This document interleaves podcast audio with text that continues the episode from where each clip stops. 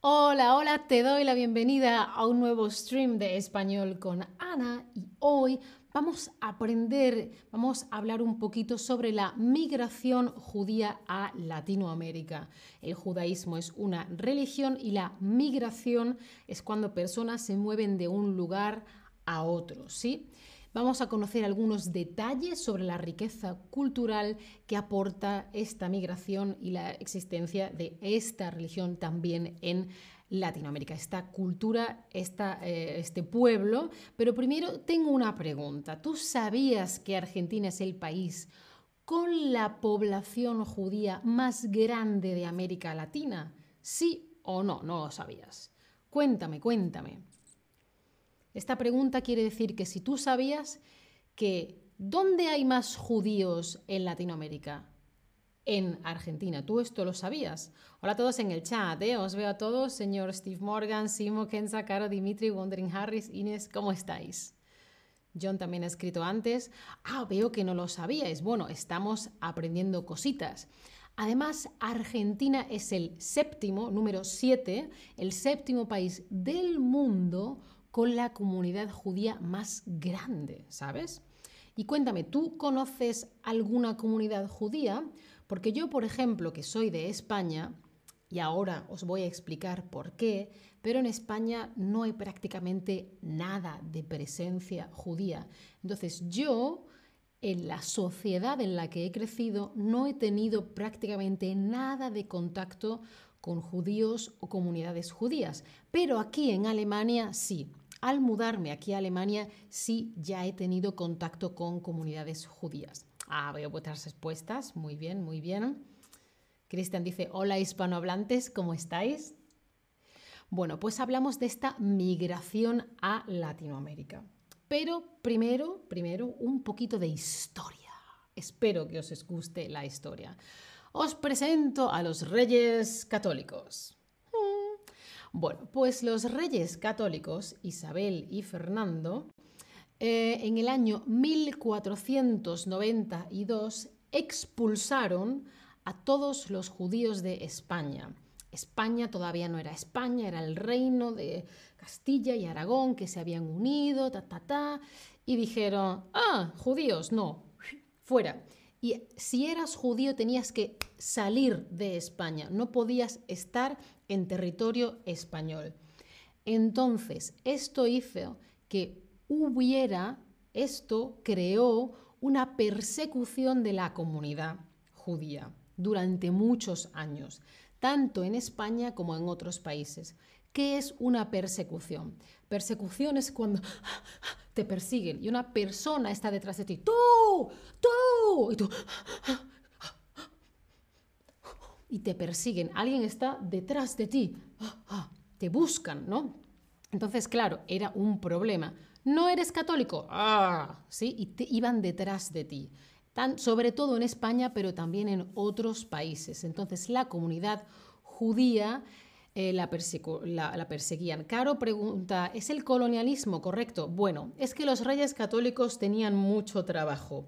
Por un lado, en 1492, 1492, pasaron varias cosas, pero oficialmente de lo que vamos a hablar hoy no es solamente que en 1492 se descubre América, Colón llega a América. No solo eso, en ese mismo año los reyes católicos dicen, no se puede estar en España si no eres católico. Fuera. ¿Sí? Entonces, durante esta época se perseguía a todas aquellas personas que no fueran católicos y se crea una institución que se llamó la Inquisición. ¿Sí? La Iglesia Católica quería preservar, quería cuidar la creencia, la fe católica en sus territorios, en sus países, en sus zonas y no admitía otras religiones. En 1492 pasó otra cosa. Son tres, fechas que aprendemos en el colegio, en las escuelas en España. Colón llega a América, se prohíben cualquier religión que no sea el catolicismo en España y si os acordáis, em, Diferentes pueblos árabes y musulmanes vivían en España, vivieron unos ocho siglos, pues se echaron también del reino de Granada, fuera. ¿Sí? Entonces, no queda nadie si no eres católico. ¿Qué pasa? Que esto fue un gran problema porque hubo migración judía, ¿sí? Tenías que irte o convertirte al, al catolicismo. Y esta migración hay veces que se hacía de forma clandestina.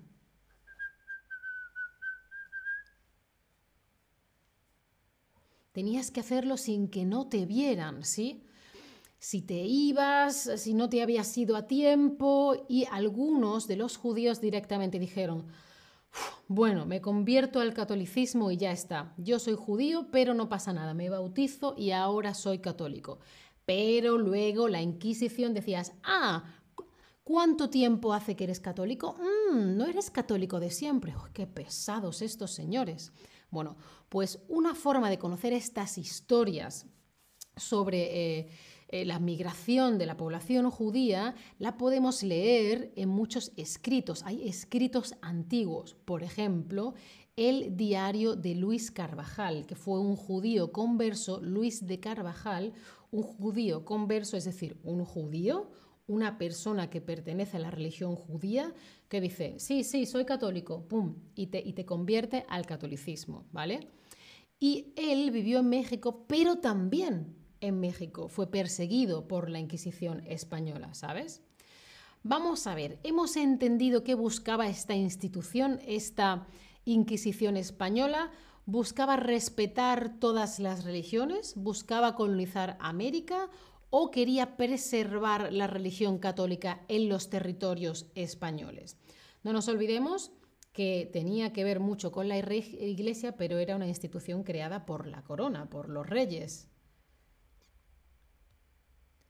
Mi novio es un cubano y él dice judías, no es correcto, es juntos. No entiendo la pregunta. Caro, escríbemela otra vez, por favor. Efectivamente, la Inquisición quería cuidar la religión católica en los territorios españoles. Entonces, a pesar de que la migración tuvo lugar en diferentes países, hoy en día las comunidades más grandes, una de las más grandes, está en Argentina. Y tú puedes ver su influencia cultural, sobre todo en algunos barrios de Buenos Aires, que os voy a explicar ahora. Vamos a descubrir hoy dos barrios de Buenos Aires con mucha influencia judía. El primero que os voy a mostrar es el 11.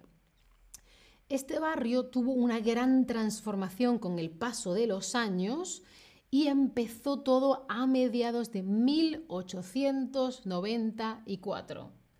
1894, porque ahí se abrió, se empezó, se creó la AMIA, la Asociación Mutual Israelita Argentina y en este lugar se realizaban cursos de lectura para grandes y pequeños y poco a poco empezó a crecer la comunidad allí.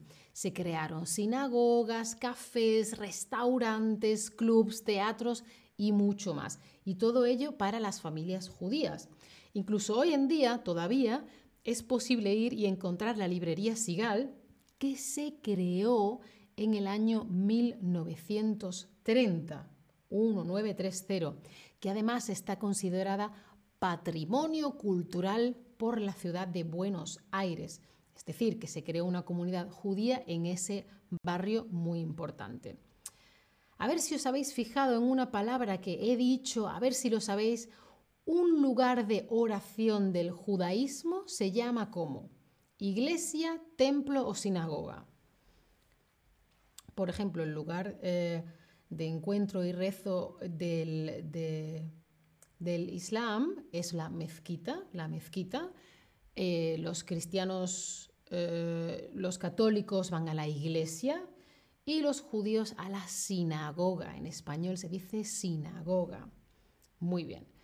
Pues uno de los aportes más importantes de la comunidad judía a la riqueza, ¡wow! ¿Cuánto? ¡Uh! Mira, mira a la riqueza cultural argentina son los teatros, porque desde ya el siglo XX el teatro en el barrio 11 ha ofrecido, ha dado, ha hecho obras de teatro de temática judía y de la literatura universal, pero interpretadas en su lengua materna, en hebreo, es decir, que hacían obras de teatro que todos conocemos en todas partes, pero en hebreo, o ponían obras también de temática judía, obras de teatro, ¿sí? Historias en el escenario. Y bueno, hay teatros muy importantes, por ejemplo, el Excelsior, el Ombú, IFT, Soleil, etc. Pero también ha habido momentos difíciles, ¿no? En 1994 el edificio AMIA, ¿sí? fue totalmente destruido. Pero bueno, a pesar de este tipo de ataques, pues la comunidad, eh, y, además del ataque, la, la discriminación durante los años de dictadura, la comunidad judía sigue presente y hacen memoria de aquellos que ya no están. Es decir, nos acordamos y hablamos, reivindicamos a esos que ya no están, que no están con nosotros, que ya no están vivos. Sí. Pues hemos hablado de El 11 y ahora vamos a hablar de Villa Crespo. Es conocido como el barrio de la clase obrera, de los trabajadores. Los obreros son los trabajadores, ¿no? La gente que trabaja con las manos, con el cuerpo, ¿no? Sí. Y en, em, en este todo comienza a mediados, a mitad del año 1880. Esto es 1889.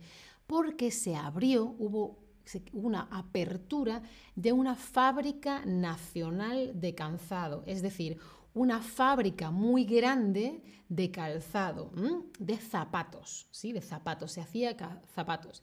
Y la fundación de esta fábrica trajo a un gran número de trabajadores inmigrantes, es decir, hay una fábrica, necesitamos trabajadores, ¿dónde hay trabajadores? Ah, vienen inmigrantes, bien, que trabajen aquí.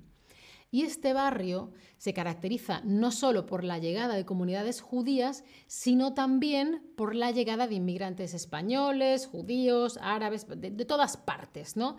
Y solían vivir en conventillos, que es como una casa en la que hay habitaciones y, los baños pues se comparten, mucha gente viviendo en una casa repartida diferentes, em, por diferentes habitaciones.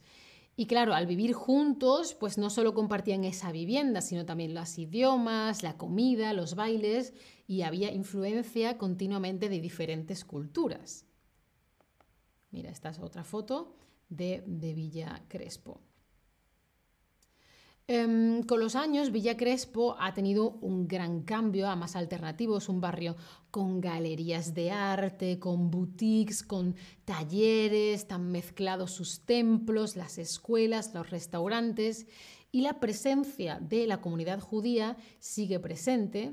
Y un ejemplo de ello es la apertura de nuevos lugares que crea también la propia comunidad judía. Por ejemplo, eh, la apertura más reciente es la de una cantina judía artesanal familiar este año que se llama el Chiri Villa Kreplag. y aquí podrás comer higaditos de pollo con panjalá, arenque y bueno, mucho más. Y ahora tengo preguntas para vosotros y voy a ver qué me habéis puesto en el chat. A ver, ¿por qué se dio la migración de las comunidades judías a Latinoamérica? ¿Por causa de una pandemia? A causa de la Inquisición española o por causa del cambio climático.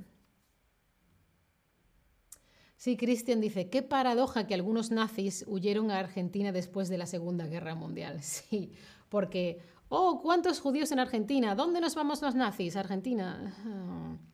Bueno, supongo que es un tema un poco complicado. Y además, eh, no solo efectivamente estáis respondiendo muy bien, a causa de la Inquisición española, los judíos y los conversos de, em, España se fueron para Latinoamérica, pero también em, lo que he estado leyendo es que mucha gente de Europa del Este y de Rusia emigró a tanto a América como a Latinoamérica. ¿no? El barrio 11 se caracteriza por tener de temática judía. ¿El qué? Fábricas de calzado, talleres de arte, obras de, arte, obras de teatro, perdón.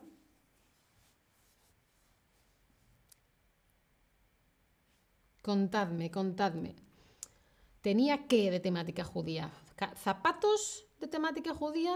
¿Arte judío? Obras de teatro, obras de teatro de temática judía. Muy bien.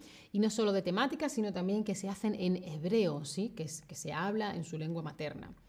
Ajá. Efectivamente, la fábrica de 11, hemos dicho, a ver que lo encuentre, eh, La fábrica de calzado era en Villa Crespo, no era en Once. Y las obras de teatro eran en Once, ¿sí? vale, los conventillos. ¿Los conventillos qué eran? ¿Grandes y luminosos o estrechos y sobrepoblados? Hemos dicho que era una casa, mm, que las zonas, las zonas, eh, los baños y la cocina era común, pero eran muchas habitaciones con muchas personas en poco espacio, todos ahí juntos, judíos, cristianos, árabes de España, de Alemania, de Rusia, todos juntos ahí. ¿Pensáis que eran grandes y luminosos o estrechos y sobrepoblados? y además estaban en contacto continuo los unos con los otros, por lo tanto eran estrechos, había mucha, mucha, mucha gente. Los conventillos no eran grandes y luminosos, era una casa grande y mucha gente vivía en pocas habitaciones y tenían zonas comunes. ¿Y los barrios Once y Villa Crespo han influenciado la cultura argentina? ¿Verdadero o falso? ¿Qué pensáis? ¿Que sí? ¿Que no?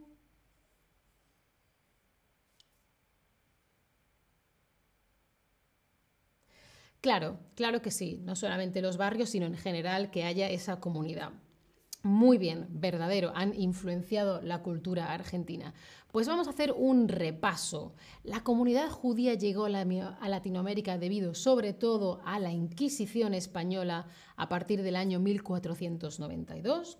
Una de las comunidades judías más grandes de Latinoamérica se encuentra en Argentina. Los barrios judíos más importantes en la ciudad de Buenos Aires son Once y Villa Crespo. En el barrio Once se fundó la AMIA, la Asociación Mutual Israelita Argentina, y se caracteriza por sus obras de teatro en hebreo. Y el barrio Villa Crespo es un poco más alternativo, alternativo, diferente, ¿no? Y reúne no solo la riqueza cultural de la comunidad judía, sino también la de otros muchos inmigrantes. ¡Uh! Esto ha sido muchísima información. ¿Estáis bien? ¿Habéis sobrevivido? Por favor, dadme emojis si estáis bien.